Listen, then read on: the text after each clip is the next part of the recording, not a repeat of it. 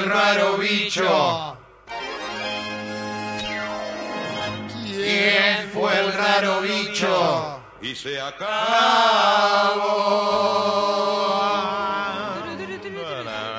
Qué breve, ¿no? Eh, pasó. Claro que sí. Pasó.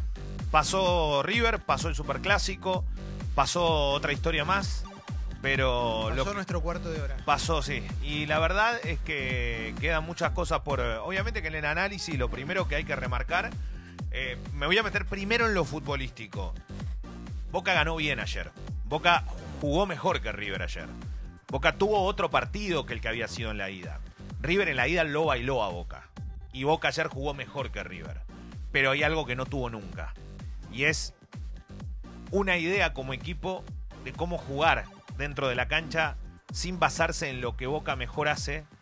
Y esto no lo digo a favor ni en contra, sino que es una realidad. Boca es un equipo que utiliza bien la pelota detenida porque tiene buenos cabeceadores, porque tiene buenos ejecutantes, pero que después no tiene juego. Y ayer otra vez le pesó lo mismo, con un River que la verdad fue una sombra. Sí, River ¿Cuándo lo ves? Yo tengo esa sensación, Leo. eh, también tengo la sensación de que hay jugadores que están en Boca que no deberían estar en Boca. Bueno, vamos, vamos a empezar con eso que está, está bueno para charlarlo también.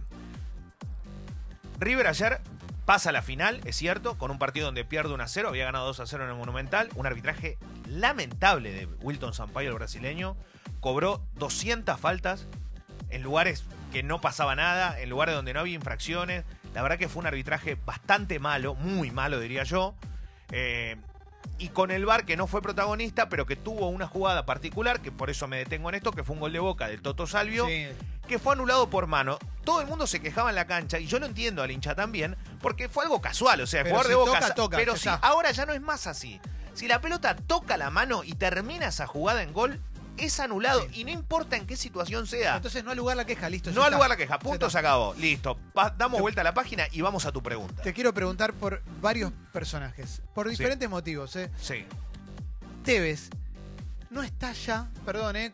yo entiendo que significa mucho, pero no desequilibra ya como y tampoco es Eh, no sé, tengo esa sensación. Mira, esa sensación que tenés es cierto y es así. Tevez ya no es el jugador desequilibrante, no rompe el molde, no está por encima de la media del fútbol argentino, pero debería haber jugado el partido de ida.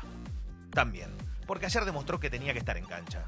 Por Boca- lo que por lo que significa, por el peso sí, que y claro. no- Y, jugó mejor que varios jugadores de River, aparte. Y la verdad que cuando vos lo veías ayer, era un tipo que lo tenés que poner. En estos partidos lo tenés que poner. Ayer cuando puso, una, puso un pie en la bombonera, levantó la cabeza, la cancha se venía abajo y vos te dabas cuenta que el tipo tenía el semblante de un ganador. Después terminó perdiendo en la clasificación, ganó en la cancha 1 a 0, pero fue victoria para River en el global y el festejo otra vez. Por quinta vez consecutiva, River elimina a Boca en eliminación directa. ¿Qué onda McAllister? McAllister juega bien, es un jugador desequilibrante, tiene buena pegada, pero tiene un gran problema. Y el problema es que el técnico lo manda a defender cuando tiene que dedicarse a atacar solamente. Vos sabés que eh, esto ocurre mucho con directores técnicos que tienen planes defensivos y no planes ofensivos. Destruyen jugadores. En este caso, Alfaro, yo no estoy diciendo que lo de Alfaro está bien o está mal, es su manera de jugar. Le ha ido bien en muchos clubes y en otros no tanto. A lo que voy es que cuando vos tenés este tipo de futbolistas, los tenés que aprovechar y sacarle el jugo. Y el jugo se saca de la mitad para adelante, no de la mitad para atrás. Y lo que le ocurre a McAllister, le ocurre sistemáticamente a cada jugador ofensivo de Boca. Ayer jugó bien, eh, jugó muy bien Izquierdos, los dos arqueros son dos fenómenos, Bueno, el- Andrada y Armani. Izquierdos es una, una fiera. Eh, jugó muy bien, eh, jugó muy bien Almendra, el chico de Boca, el mediocampista. Y después en ataque Boca tiene defectos. ¿Y cuáles son esos defectos? Que Boca, el recambio que hizo, fue de menor nivel del que tenía. ¿Qué hizo Boca? Cambiar jerarquía por jugadores del montón. Sin ofender a nadie, jugadores que hoy pueden estar en Boca como pueden estar en otro club. Por ejemplo, Benedetto es un jugador de jerarquía. A vos te Sí, puede gustar claro. más, menos, pero era un tipo de jerarquía. Cuando se daba vuelta al ángulo. ¿y quién? Así. ¿Quién? Guanchope no es la misma jerarquía, No, Guanchope claro. Ávila. Entró el chico Jan Hurtado que terminó convirtiendo. Es muy pibe el venezolano. Tiene 20 años, te atropella, ¿viste? Va con todo. Pero después todavía es tosco. Tiene un montón de cosas que en inferiores vos tenés que armarte para jugar y que creo que todavía las tiene que aprender. La realidad es que Boca gastó dinero en jugadores que no estaban para este momento. Y ahí es donde yace el primer error de unas contrataciones que Burdizo, obviamente como responsable y manager, de la mano de Angelis y presidente, le van a pasar factura. Hoy, ¿Y de qué mañana manera se pasado. Le, ¿De qué manera se le pasa factura? Se le pasa factura ahora con las elecciones seguramente a Angelici. El tema es que hay que ver la oposición cómo está. Ayer fue insultado Angelici Angelici tiene posibilidades de perder sus Sí, elecciones. sí, porque él no está como candidato, va gribaudo, la gente no lo conoce demasiado, la realidad es que la oposición, si se junta, le gana. Es así, creo que hoy viene muy por ese lado, pero hay un tema acá. Angelici termina siendo mal o buen protagonista como presidente de Boca. ¿Por qué lo digo? Hizo todo y cumplió todos los caprichos que todos querían.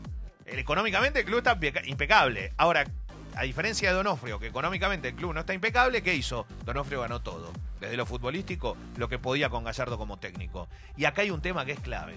Gallardo. Gallardo es la piedra fundamental del crecimiento de River en los últimos tiempos. Es Marcelo Gallardo la persona que le cambió la historia a River. Punto. Le cambió la historia. River llega a su quinta, a ver, a la posibilidad de ganar su quinta Copa Libertadores.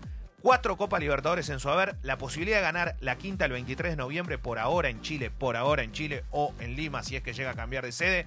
23 de noviembre contra Flamengo o Gremio que juegan hoy 21 a 30. La realidad es que Gallardo le cambió la historia a River y esto no es un dato menor, este es el técnico más importante de todos los tiempos para River, ídolo que va a durar para siempre, un tipo que le hacen una estatua de bronce para que se luzca en medio de los pasillos del Monumental, significa lo que es Gallardo para River. En algún momento Bianchi fue para Boca lo que hoy es Gallardo para River. Y la gran realidad es que sabe aguantar jugadores. Más allá de plantear muy bien los partidos, de que ayer no fue el mejor partido de River. Ayer River no jugó mal. Y la verdad que los jugadores no rindieron como tenían que rendir. Alfaro se va. Pero te digo algo. Dio todas las señales que se va, ¿no? Y bueno, y Alfaro, en este momento, después de lo que dijo ayer en conferencia, que dijo fue un placer haber estado acá en Boca, haber estado compartiendo con este grupo de jugadores, que esto dio una un indicio, por lo menos, de que quiere descansar una vez que llegue diciembre y uno imagina que se irá de Boca. Lo que no quiere Alfaro es que lo echen de Boca, imagino yo en algún momento. La verdad es, hasta acá, ¿lo de Alfaro es bueno o es malo?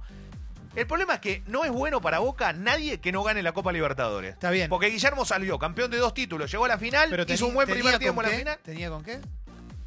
Sí, sí. El equipo, Sí. los jugadores tienen una plantilla como para Eh, ganar la Copa Yo creo que él es responsable de un armado también. Él decide, en conjunto con su manager y, y el presidente del club, qué tipo y qué clase de jugadores puede llevar. Si me preguntás a mí, yo creo que erraron mucho en contrataciones. Pero billetera tuvo de sobra. Boca gastó millones y millones de dólares para volver a reforzar un plantel. Después, si vos no elegís los nombres correctos o no le das tu impronta a esos jugadores, el tema es que Alfaro juega de una forma, tiene un estilo de juego. Y ayer, haciendo un buen partido, demostró que es ese su estilo y su forma de jugar. Felicitaciones al pueblo de Boca, primero por el comportamiento de ayer, creo que fue dentro de todo ejemplar por todo lo que se había hablado en la previa. Terminó todo con normalidad, no hubo caos, no pasó, no pasó a mayores, creo que eso es para valorar. En medio de todos los climas de violencia que estamos viviendo, es el partido más importante que tiene el fútbol argentino, porque se miden los dos gigantes, y también al público de River. Un detalle, cuando terminó el partido, fueron al vestuario, festejaron, se fueron de la mejor forma, y cuando llegaron al Monumental eran las dos y pico de la madrugada, y estaban todos los hinchas de River ahí esperándolos con una fiesta que se vivió en las calles cerca del Monumental. La gente de River ya está. Hay un tema, que hay un montón de hinchas subiendo que ya sacaron su pasaje a Chile. Todavía no está confirmado esto, es lógico, está Bueno, pasando un se- problema se grave muy espera que para- importante. para, fin de noviembre esté un poco más tranquilo, ¿no? Si no- Esto que acaba de decir Clemen es lo que dice la Conmebol. Esto no puede durar un, un mes. Si dura un mes, estamos hablando de un país que está ya. Sí, sí. eh, ¿no? Ya es gravísimo lo que está pasando. Ya estamos hablando de cosas mucho mayores aún. Por eso, la realidad hoy, hoy, es que todavía está la fecha, 23 de noviembre, en lo que va a ser la final En Santiago de Chile. Hoy, Flamengo en el Maracaná ante el gremio. Detalle del Maracaná.